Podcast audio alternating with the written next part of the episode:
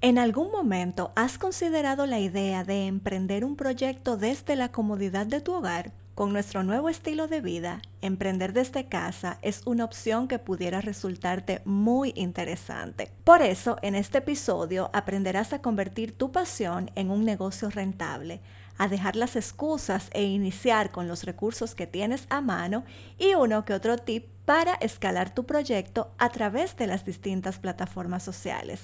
Así que ponte cómoda y muy atenta. Bienvenidas a Desahogo de una Mujer, el podcast de Ana Veras. Un espacio para la mujer de hoy, donde encontrarás herramientas de motivación, inspiración y empoderamiento. Ana Veras es mentora de mujeres y parejas gestora del talento humano, comprometida con el desarrollo personal, esposa y madre. Instruir y ayudar a mujeres a descubrir su potencial es su pasión. Disfruta de este nuevo episodio. Hoy estoy muy emocionada porque tengo el placer de entrevistar a una persona muy especial para mí. Todas mis invitadas son muy especiales, claro está, pero ella en particular es una gran amiga de la infancia. Estudiamos juntas en el colegio y es una mujer que admiro y respeto por todo lo que ha logrado en su vida al estilo self-made, es decir, por ella misma. Es una talentosa dominico-americana radicada en New Jersey. En el aspecto profesional, es licenciada en Administración de Empresas, es youtuber, crafter, decoradora y vlogger de estilo de vida. Se me llena el corazón de alegría al recibir en este espacio a mi queridísima Ariannis Hill. Bienvenida, amiga. Ay, Dios mío, pero se van a hacer las lágrimas. No, todavía no, no llores todavía, que apenas estamos ah, iniciando. Estamos iniciando. De que dejémoslo para ahorita, más adelante. Cuéntame, mi amor, ¿cómo te sientes el día de hoy? Yo feliz y privilegiada de ser tú con la que estoy haciendo este conversatorio que vamos a hacer entre amigas, conversaciones que hemos hecho antes. Me siento muy orgullosa también de ti, de lo que estás haciendo en una área donde todas las personas necesitan ese empuje, ese de creer en uno, esa educación emocional y, de, y mental. Entonces yo estoy feliz por ser parte de, este proyecto tuyo también. Ay, qué hermosa, gracias. Me vas a hacer llorar, pero ah, no, no, podemos aguantar las lágrimas. bueno, pues yo en la introducción hice un poquito de trampa, lo admito, soy culpable. Y di algunos insights personales que no me correspondía porque se supone que son mis invitadas las que hacen esa parte pero la verdad yo necesitaba expresarlo, por eso es que dicen que en la confianza es que está el, peligro, ¿verdad? El peligro, sí. Así es. Bueno, de todos modos, como yo solo di unas pinceladitas, preséntanos tú misma a Arianis la mujer. Todo lo que acaba de decir es Arianis en una forma reducida. Pero aparte de eso, de lo que soy como persona, soy una mujer trabajadora, una persona con una actitud positiva a todo lo que hago y lo que me propongo. Soy una persona que siempre le gusta estar innovando, que soy inquieta, emprendedora en el sentido de que me gusta siempre lanzarme, no le tengo miedo al fracaso, no le tengo miedo al cambio, no le tengo miedo a los nuevos inicios. Soy una persona que me considero de buen corazón, pero se siente como muy de muy egocéntrico decirlo yo, ¿verdad? No, lo eres, lo eres. pero soy una persona de buen corazón, eh, soy, soy madre, soy eh, profesional, soy hija, soy amiga. En sí soy una persona con defectos y virtudes que cada día está trabajando en ella para mejorar. Soy una persona que de las altas he disfrutado y aprendido de las bajas también. Y gracias a todo lo que he vivido en, lo que llevo de tiempo, que no voy a decir la edad porque te voy a echar para adelante. eh, Yo no la niego, la mía, por si acaso. bueno, pues vamos a decir la que tú crees. lo único que, antes de que tú la digas, cabe recalcar que yo soy dos años más joven que tú. Solo, solo para que quede, ¿verdad? Que conste en acta. Pues mira, yo prefiero que dejemos ese tema hasta ahí, entonces, conveniencia propia. No hay problema, total. O sea, la gente no le va a importar la edad. La gente al final lo que importa es la esencia y el espíritu con el que tú te presentas ante los demás. Esa, esa es la famosa filosofía para ocultar la edad. Bueno, ya lo sabe, Ariani. Realmente la gente está aquí para escuchar tu historia, así que dejemos el tema de la edad para otro episodio. ¿Qué te parece? Sí, mismo. Yo, yo estoy totalmente de acuerdo. para ir entrando en confianza y que la gente conozca más sobre ti, cuéntanos un poco sobre tu historia de vida y en qué momento nace tu amor por las manualidades y la decoración. Mira, mi amor por las manualidades, yo así, en esos días que tú te vas como para atrás, a ver de dónde tú vienes y de dónde nacen algunas cosas, me di cuenta que yo siempre desde niña he sido muy creativa y me gustan mucho las manualidades. Yo me acuerdo que mi abuela me crió bien, como se diría, como bien encerrada en mi casa porque yo era esta nieta que su hija la había mandado a República Dominicana y mi abuela me sobreprotegía de manera que en el momento yo no lo entendía. Entonces yo era muy en mi casa y estudiando y, ese era mi día a día. Entonces ella, para mantenerme ocupada, a veces ya me ponía a hacer manualidades como me gustaba de la escuela o me permitía ir a clases extra y me compraba siempre material para que yo en la casa estuviera haciendo. También recuerdo que me gustaban mucho los programas que eran así creativos.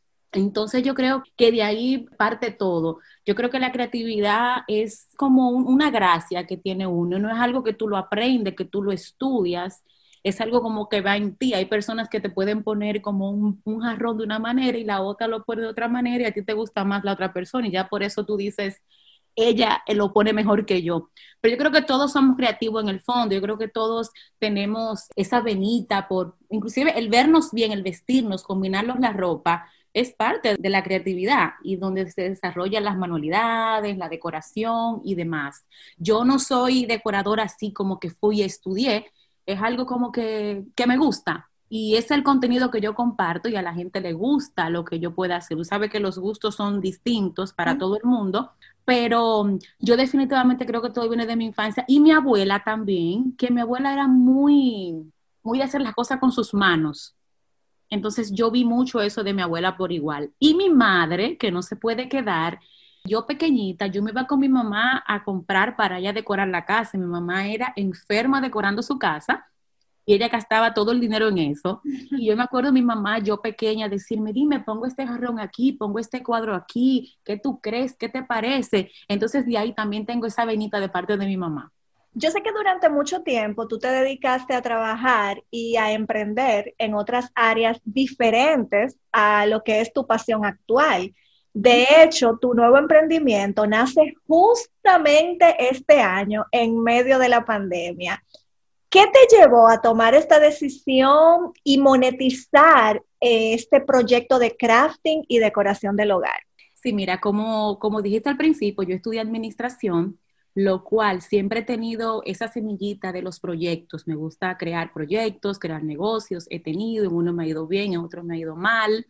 Pero al final, tú sabes que en la administración tiene muchas ramas y a mí la rama que más me gustaba era crear un proyecto desde el principio, desde crear su nombre, su logo, su logística, los colores corporativos, cómo se va a proyectar, cómo proyectarlo en redes sociales.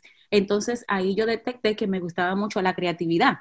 Entonces yo, claro, he sido empleada, soy actualmente empleada aquí en Estados Unidos, tengo ocho años donde trabajo una escuela y la escuela a la misma vez me permite mi parte creativa, Ana. Mira cómo la vida te va poniendo en el lugar perfecto. Porque no soy maestra, trabajo en la oficina, pero tengo esa libertad de poder decorar la escuela para cada temporada, crear para los niños. Entonces, ahí sigo desarrollando esa parte que tanto me gusta. Como dijiste, este proyecto que lo inicié en la cuarentena, esta pandemia para muchos, para el mundo, ha habido muchas pérdidas, momentos emocionales que la gente se ha caído, se ha derrumbado, mucha depresión, pero como siempre digo, entre tantas cosas hay una excepción. En mi parte, la pandemia me ayudó a reflexionar y me dio ese tiempo que el día a día de un trabajo de los hijos, la cocina, la comida, que limpiar, que hacer esto, se te olvida de sacar ese tiempo para enfocarte o pensar en eso que te gusta. Entonces la pandemia me dio ese espacio para mí. Y también se pone de lado una necesidad, porque sabes que al final todos hacemos algo por combinación de que nos guste y también la, la, parte de que queremos ganar, ¿verdad? No podemos ser, no podemos ser mezquinos con eso, decir que no pasa. Entonces yo comencé a trabajar mucho en mis redes sociales, que mayormente la que más utilizo es Instagram. Entonces comencé a tirar mucho contenido, lo que fue en la cuarentena, y de ahí yo hice como una conexión con mis seguidores, me escribían, me, me hablaban cosas bonitas por lo que hacía, me decían que bien tu talento. Entonces ahí me entró la combinación de lo que me gusta con mi parte administrativa, donde dije, déjame monetizar eso que a la gente le gusta y que a mí me gusta. Y de ahí nace mi proyecto en plena cuarentena. O sea que todo comenzó como un hobby. Tú lo hacías porque te gustaba, decorando tu propia casa, y de repente la gente comenzó a escribirte porque le gustaba lo que tú hacías, y de esa forma entonces es que nace este proyecto. Mira, para hacerte más específica, Ana, no tanto la decoración. Yo para la Navidad pasada, yo quería una Cricut, que es una máquina que te permite, es como un plotter pequeño en casa que te permite hacer t-shirts, hacer cosas personalizadas y demás. Y desde diciembre que la pedí de Navidad, que la pedí para, para monetizarla, no había tenido el tiempo para sentarme a entenderla. Entonces en la cuarentena comencé a entenderla, compré material y comencé a hacer cositas que empezaba a mostrar. Pero uno de mis productos estrella, que así le llamo yo, que es por el que más monetizo mi trabajo, son los covers de las estufas que son personalizados. Es un producto que no lo inventé yo, ya estaba en el mercado, pero era más utilizado por los anglosajones y un producto utilizado mucho en Europa. Pero el hispano no conocía mucho esta tabla decorativa que se utilizaba. Entonces yo le di ese toque diferente donde yo la personalizo con mensajes en español. Y yo hice una para mí, me gustó, porque la vi en el internet y cuando yo la presenté en un video en YouTube, la gente le encantó. Y dije yo, bueno, pero si a la gente le gusta esto, pues vámonos por ahí.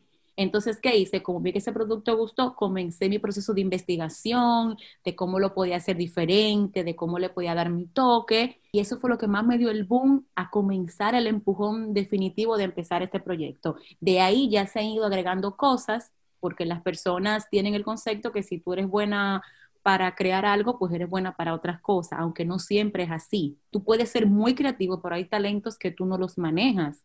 Tú puedes tener la idea, pero no los manejas. Entonces yo, entre lo que yo manejo, eso es lo que yo vendo en, en mis redes sociales.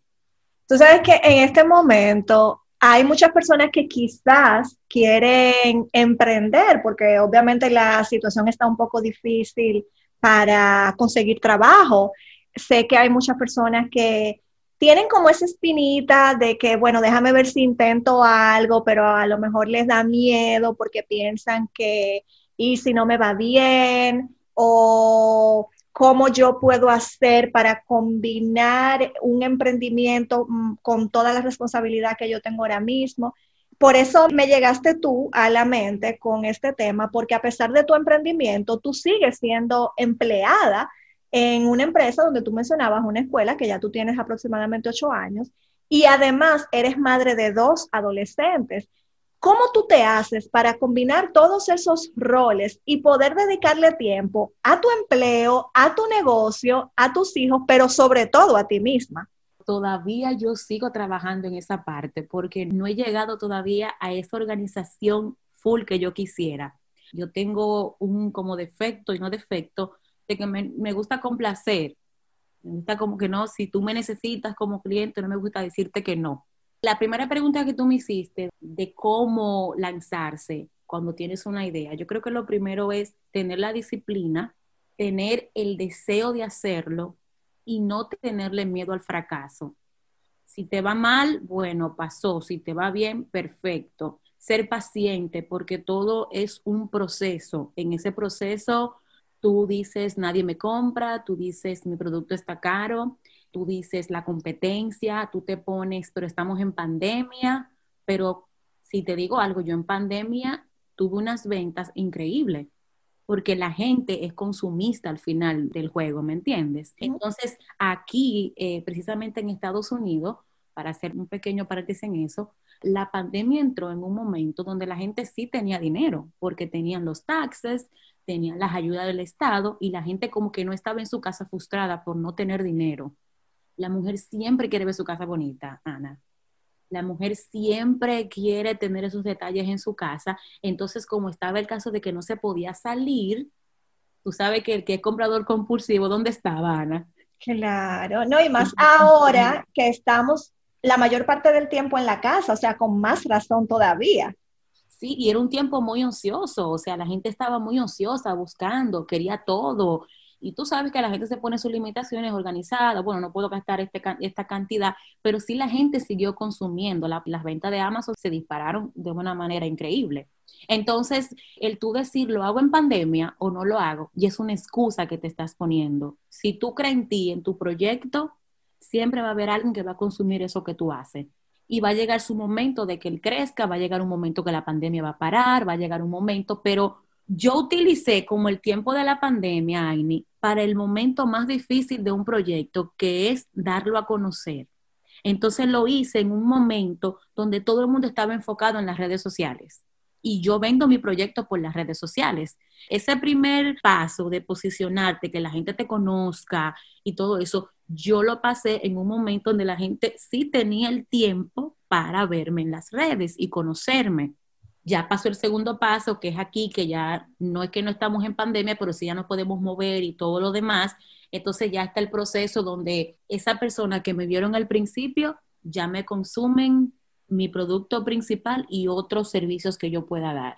Como madre, le agradezco mucho a mis hijos, porque mis hijos han sido comprensivos conmigo yo creo que el, ya yo tener dos hijos adolescentes me ha dado el espacio para yo emprender, Ana. Yo fui madre joven y prácticamente dediqué mi juventud a, ellos.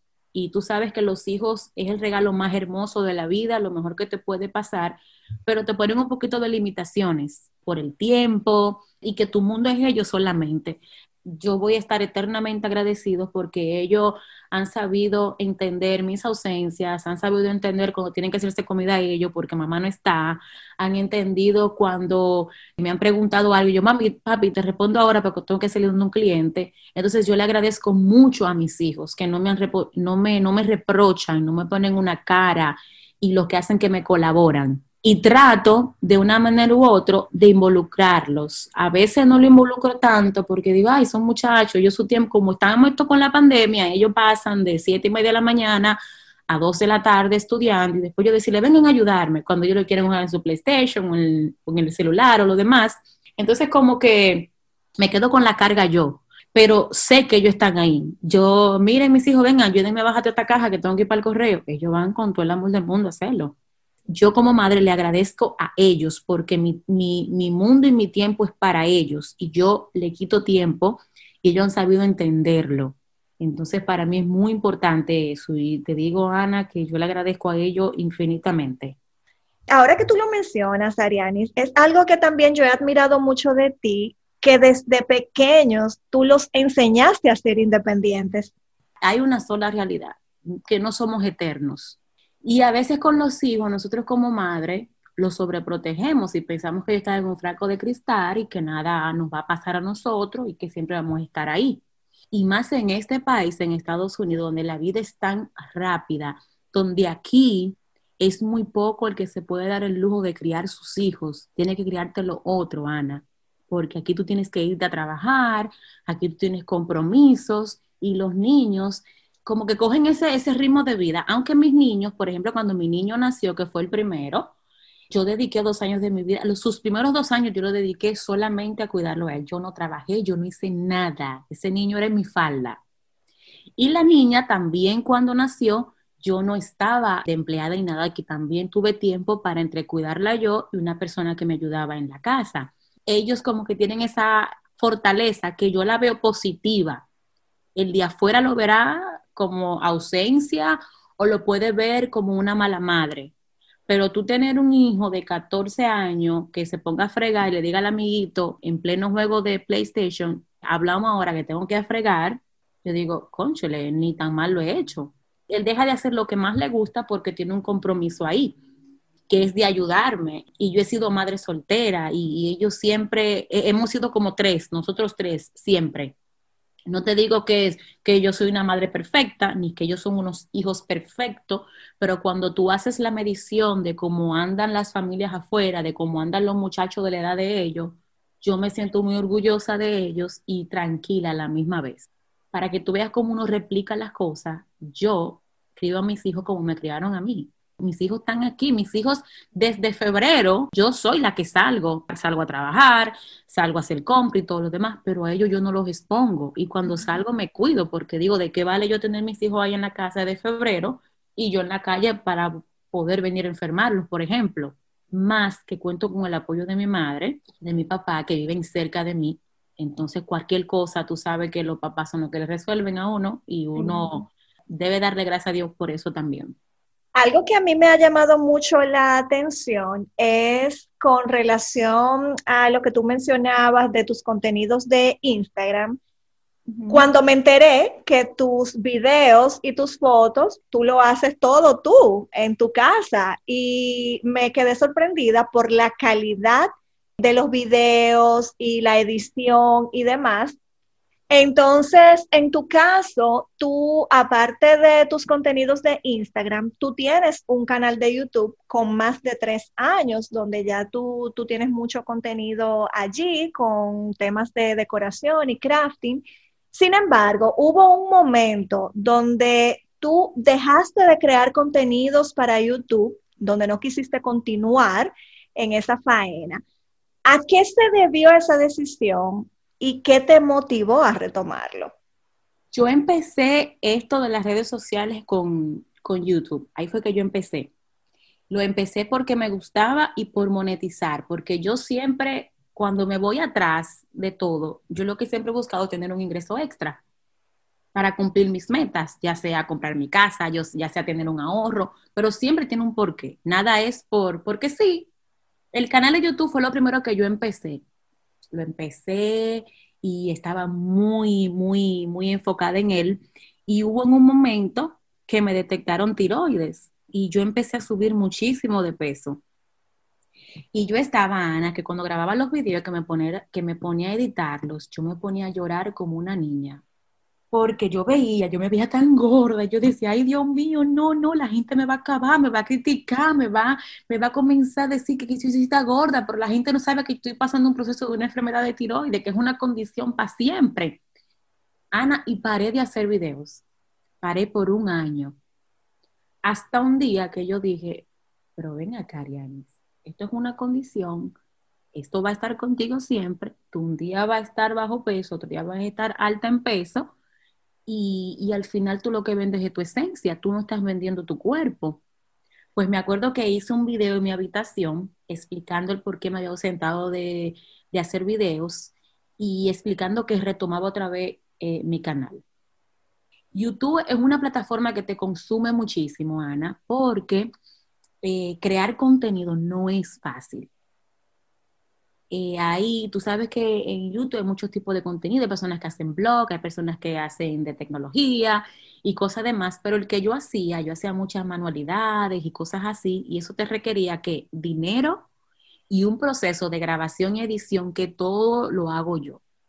Porque cuando me entré a, a la plataforma de YouTube, lo primero que hice fue aprender a hacerlo todo yo, porque era algo que me gustaba a mí y me apasionaba a mí cuando algo te apasiona, que tú haces, te envuelves en ese mundo a investigar todo lo que tenga que ver y todo lo relacionado y le, y le haces tu logística. Entonces eso fue lo que yo hice, aprendí a editar, a buscar los programas para hacer mis portadas, aprendí a, cómo se manejaba lo de las luces y fui poco a poco adquiriendo mis cosas. Me acuerdo yo que, la, que yo luces vine a tener hace como tres navidades atrás, que yo pedí una de Navidad a mi mamá, el ring light, y mi mamá me lo regaló.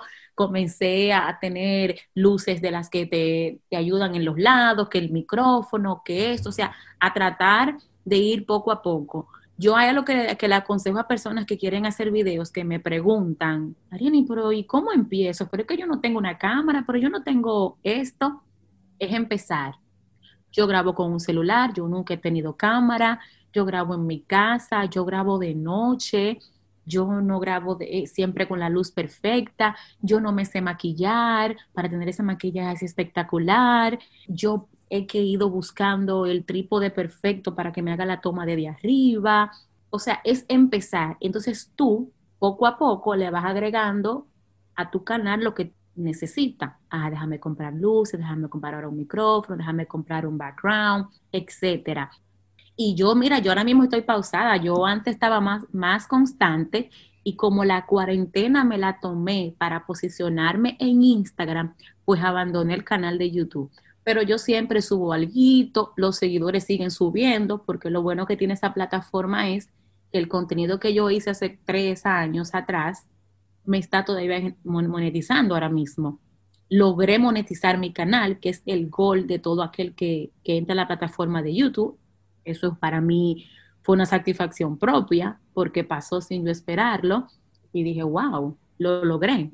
Hice mi cometido, pero YouTube no deja de ser una buena plataforma.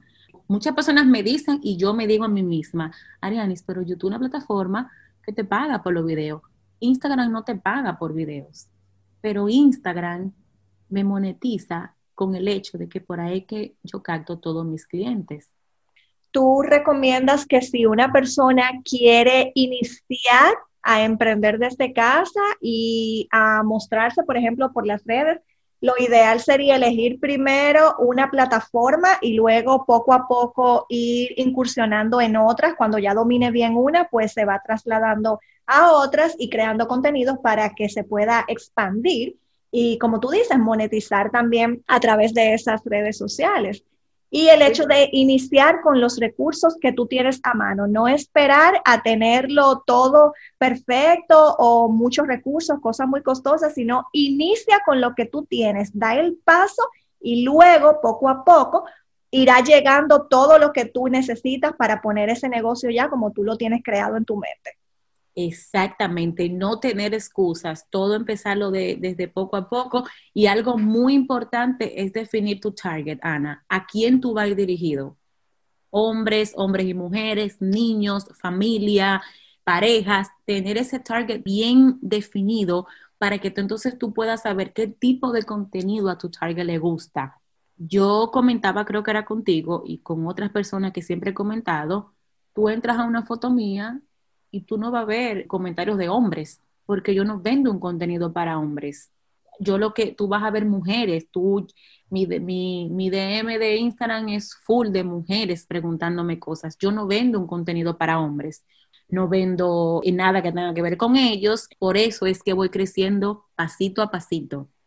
Yo respeto el contenido de cada quien, yo respeto la línea que cada quien se va.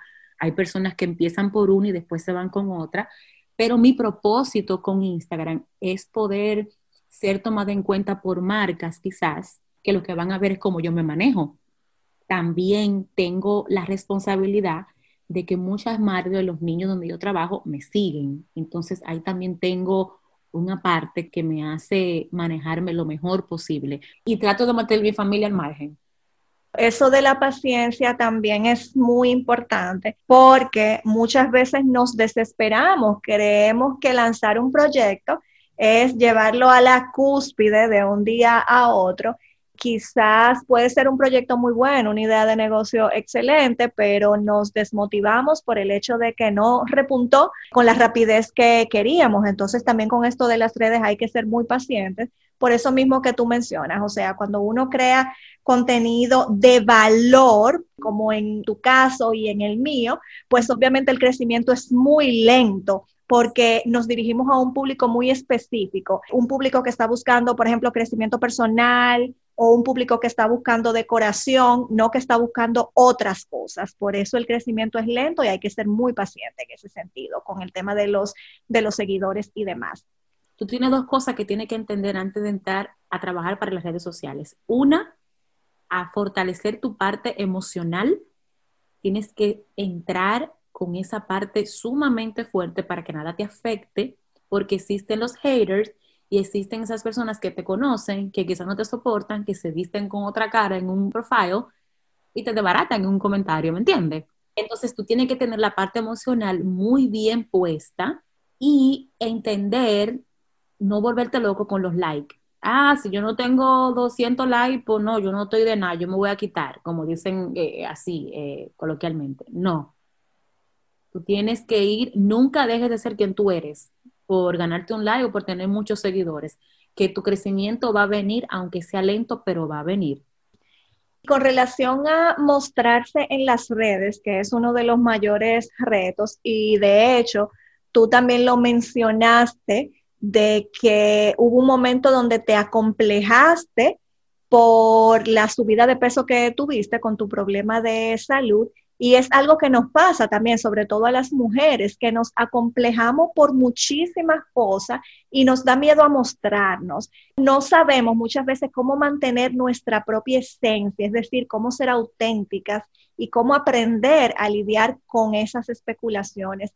En este sentido, ya que tú tienes tanta experiencia con eso, ¿qué tú podrías aconsejarles a las mujeres que tienen interés de crear su marca personal, de dar a conocer su proyecto, pero temen a exponerse demasiado. Vuelvo y te repito la parte emocional. Si tú estás en un proceso de depresión, de que no te quiere mucho, de que tiene un entorno, de que tú no tienes tus emociones bien, bien en su puesto, no es el momento, Ana. Yo tengo personas que me escriben contándome un problema que yo digo, pero yo llamaría a Ana, por ejemplo, para contarle este problema y no le escribo a alguien por Instagram que no conozco. Pero esa parte de los complejos todavía yo vivo trabajando con ella. ¿Por qué? Porque tú al final también vendes imagen en tus redes, ¿me entiendes? Y tú tienes que tratar disque de lucir bien. A veces yo todavía me pasan días que yo me maltrato en el espejo, que me digo, no, yo no voy a salir así, ay, no, yo no voy a hacer este video, o lo voy a hacer solamente del, del hombro para arriba y que no se vea mi, cuerpo. Y digo yo, pero Dios mío, pero, y después como que entro en razón, pero esa soy yo. Yo no voy a cambiar. Yo no puedo cambiar mi esencia para complacer al otro. Y yo he vendido en mis redes sociales ser yo. Yo en mis historias salgo en rolo, acaba de levantar, limpiando, con mi casa arreglada, con mi casa con un reguero, porque lo orgánico conecta mucho. Nosotras no somos perfectas, Ana. Tú tienes que aprender a amarte. Nosotras por default somos como vanidosas y la vanidad tiene como su parte positiva y su parte negativa. Está esa vanidad que maltrata al otro y está esa vanidad de que tú quieres eh, verte bien. Son dos vanidades muy diferentes. Pero sí, cuando tú manejas redes sociales y vas a tirar un proyecto visual, tienes que tratar de que todo sea lo más limpio posible. No es que tú seas flaca, no es que tú tengas las medidas perfectas, es que tú te trates quizás de tener una buena adicción, preocúpate más por eso, de, de tener conocimiento de lo que hablas, porque al final la gente se va a quedar con lo que tú dijiste.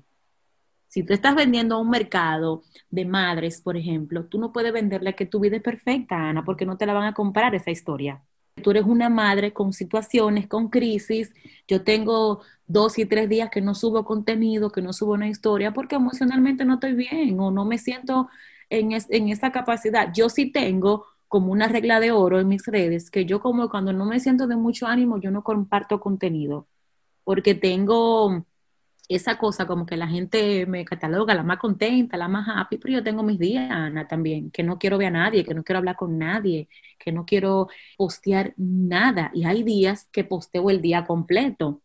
La parte emocional sí afecta también. Hay días que tú te sientes feísima y no quieres prender una cámara. Y nosotras somos ahora que si no es con un filtro no subimos una historia, si no es con un filtro, ay, déjame ponerme este filtro porque me siento fea. Yo lo hago también a veces yo, eh, para subir una foto buscamos la, foto perfecta. También sube la imperfecta.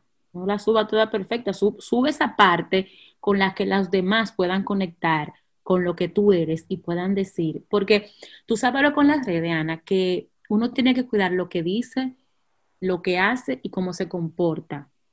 Porque tú directamente le llegas a alguien. Yo he tenido días que he visto un post tuyo he visto una historia tuya que en ese momento necesitaba lo que tú acababas de postear y tú no lo sabes, pero lo sé yo y me ayudó a cambiar mi actitud ese día, a ver la cosa diferente y eso me cambió.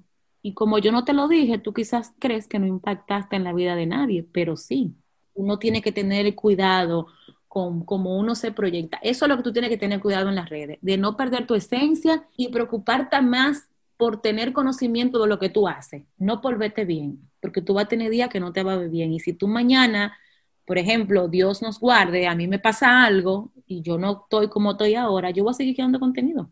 Y es como tú dices, es cuestión de crear un balance, porque eso está bien, tú tener un día donde no te sientas bien, porque esos días donde tú no te sientes bien son los días donde tú conectas más contigo misma, donde tú conectas más con tu esencia, donde tú te reseteas y entonces vuelves con más fuerza. Tú dices, ok, este momento yo lo necesitaba para mí, yo necesito desconectarme de las redes sociales, necesito quitarme esta presión de encima, porque la verdad es que crear contenidos a veces puede presionar un poco, sobre todo al inicio cuando uno no, no tiene como ese dominio de los contenidos, de las redes y demás, pero sí es bueno darse ese espacio de que incluso sea como parte de nuestra rutina, de que, ok, un día a la semana o, el tiempo que la persona decida, pues yo me voy a dar este espacio para mí, voy a dejar las redes un poquito a un lado, porque al final de cuentas, aunque es tu negocio, no, la vida no solamente depende del negocio, también tienes que dedicarte tiempo tú. No, y otra cosa importante, Ana, también es que las redes y los y estos proyectos que se manejan por redes te dan adicción una adicción como la droga, como el alcohol, como el cigarrillo. Pero las redes, cuando tú estás en, en, los dos primeros pasos para tú entrar en ellas, te demandan mucho tiempo que se ven adictivos ante tu alrededor, porque siempre estás pendiente al teléfono a postear. Por ejemplo, tú tienes tu hora específica para postear los momentos específicos, cosas que tú no puedes dejar pasar, porque eso te puede traer otra cosa, pero son cosas que lo entiende tú algo muy importante es que tu entorno entienda eso que tú estás haciendo, porque a veces me trae problema con mis hijos, con mi mamá, con mi pareja, porque no te entienden en el mundo que tú estás, te ven tan metido ahí, tú te haces un mundo paralelo. Pero es la misma necesidad de querer posicionarte, de querer tener ese post perfecto a la hora perfecta, en el momento perfecto. O sea que el balance es algo que todavía hasta el sol de hoy, Ana, yo estoy tratando de trabajar pero a veces es difícil porque como te digo, es una adicción que se te hace. ¿Cómo tú manejas, por ejemplo, ese tema con los clientes? Ya que cuando uno emprende desde casa, pues obviamente tiene que, la gente entiende, el, el cliente, que tú estás 100% disponible porque tú estás en tu casa, o sea, ¿verdad? En teoría, entonces hoy en día con esto del WhatsApp, igual la gente entiende que te escribe y tú tienes que responderle al segundo. Y si tú no le respondes al segundo, pues entonces el, cliente se puede, se puede molestar y demás. ¿Cómo tú manejas esa, parte, esos límites? Uno de mis proyectos a corto plazo es la creación de una página web, porque yo vendo un, producto custom, un producto que es personalizado, donde si tú me dices, hazme una bandeja, necesito saber el color, el mensaje, de qué color va esa letra del mensaje, de qué color tú quieres los handles y de qué, y qué medida de tu estufa, para darte un ejemplo de una de las cosas que yo vendo. Y la gente al principio, cuando te hace la orden, es muy, es muy, te entiende todo ellos, todo te lo entienden. Pero ya que ellos te hacen la orden y te hacen el pago, ellos comienzan con un todos día o un cada tres días, ya salió mi orden, ya salió mi orden, ya salió mi orden. Y el cliente debe de entender que tú trabajas con suplidores también que tú puedes tener atraso, que tú puedes tener una enfermedad, que tú puedes tener una prioridad en tu vida que es más que una venta, aunque el dinero esté en tu cuenta. Entonces, yo actualmente lo que hago es que la gente, como tengo la captación de, de mis clientes son por Instagram, ellos me escriben, yo tengo unos mensajes ya predeterminados donde los envío a mi WhatsApp yo tomé la opción de poner mi WhatsApp eh, de negocios porque te permitía poner un catálogo, porque te permitía poner unos tags, que yo puedo poner qué orden de la persona, si ya pagó, si no pagó, si está listo, si se envió. Y es un poquito organizado esa parte cuando te escriben muchas personas.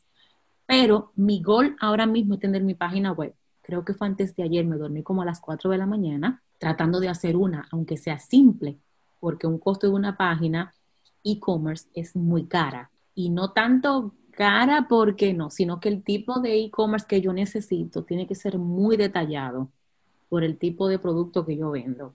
Entonces la gente me escribe por WhatsApp, después ahí yo le, ellos me envían todas las informaciones que yo le pido del producto y después les mando la forma de hacer el pago. Entonces, eh, se ve, eh, es como que tú te adaptas. Ahora mismo esa es la forma que tengo, pero la perfecta sería de una página, que es algo que tengo a futuro, que es que lo tengo a muy corto plazo, porque sería mucho más cómodo para mí. Pero uno siempre cuando tiene un proyecto, como dije hace un momento, tienes que adaptarte a lo que tienes. Puede ser que habemos personas que tenemos más habilidades que otras. Por ejemplo, yo pude crear una página web sencilla, pero la tengo ahí montada hay personas que no conocen ni siquiera cómo comprar un dominio. Por eso es que digo que tienes que prepararte, buscar información y leer en base a lo que tú vas a comenzar a hacer antes de empezar para que sepas cómo manejar las situaciones que te se presenten. De esa manera que yo trabajo lo que son los, los pedidos y demás. Entonces ya cuando hago los envíos, pues entonces yo le envío la fotografía de su tracking number para que ellos ya puedan rastrear su paquete ¿Y dónde podemos conocer más sobre ti y los servicios que ofreces de crafting y decoración? Bueno, me pueden seguir en Instagram y en YouTube también como Arianis Hill TV. Mira, esa es otro, otra información que le quiero dar a, las personas interesadas en crear proyectos. Cuando tú creas un proyecto y te tienes el nombre tienes que comenzar a grabarlo en todas las plataformas habidas y por haber, en Instagram, en Facebook, eh, comprar tu dominio. Tú sabes que yo cuando empecé este proyecto compré mi dominio, arianishill.com. Pues a mí se me perdió porque se me olvidó el pago del dominio al año. ¿Tú sabes cuánto me están vendiendo mi dominio ahora mismo? En 5 mil dólares un chino. ¡Wow! Tuve que comprar arianishilltv.com porque yo usé el TV en Instagram porque ese era mi Instagram que inicié cuando empecé en YouTube. Entonces, ese fue el que, el que me he quedado. Pero ahí me puedes conseguir en todas las plataformas, habidas y por haber, por el mismo nombre. Excelente. Mira, eso es un buen tip. Gracias por facilitarlo. Porque es cierto, a veces no abrimos un canal, una red, porque, ah, bueno, no me interesa, no la voy a utilizar, pero uno nunca sabe. Quizá en el momento tú vas a iniciar manejando una sola, pero más adelante vas a necesitar expandirte.